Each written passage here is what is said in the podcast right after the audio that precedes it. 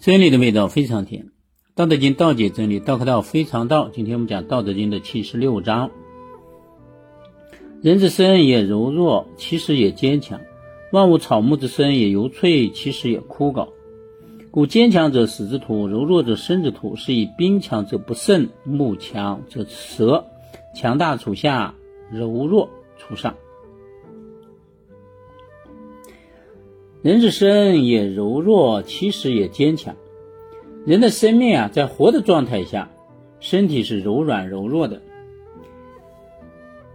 他在死后呢，身体就慢慢变得僵硬了。万物草木之身也柔脆，其实也枯槁。万物之中的草、树木的生命啊，在活的状态下，也是柔软啊、嫩脆的。但是他们在死后呢，就出现了枯萎、干枯的状态。故坚强者死之土，柔弱者生之土。所以呢，表现为坚硬、僵硬的那些，恰恰是代表着死亡的道路，走向死亡的道路；表现为柔软、柔弱的那些，恰恰是代表着活着的生命的道路。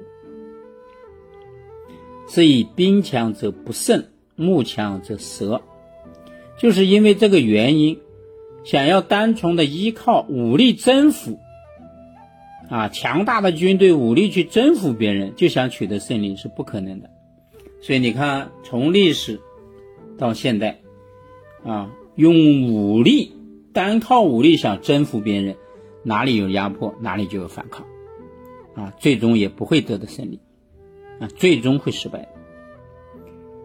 树木坚硬，缺乏韧性，就容易会折啊，就容易会折断。强大处下，柔弱处上。所以老子圣人呢就说呀，通过以上的这些表现，强大的一类呢可以判断为向下衰败的趋势。那些柔软的、柔弱的一类呢，可以判断为将要向上发展的趋势。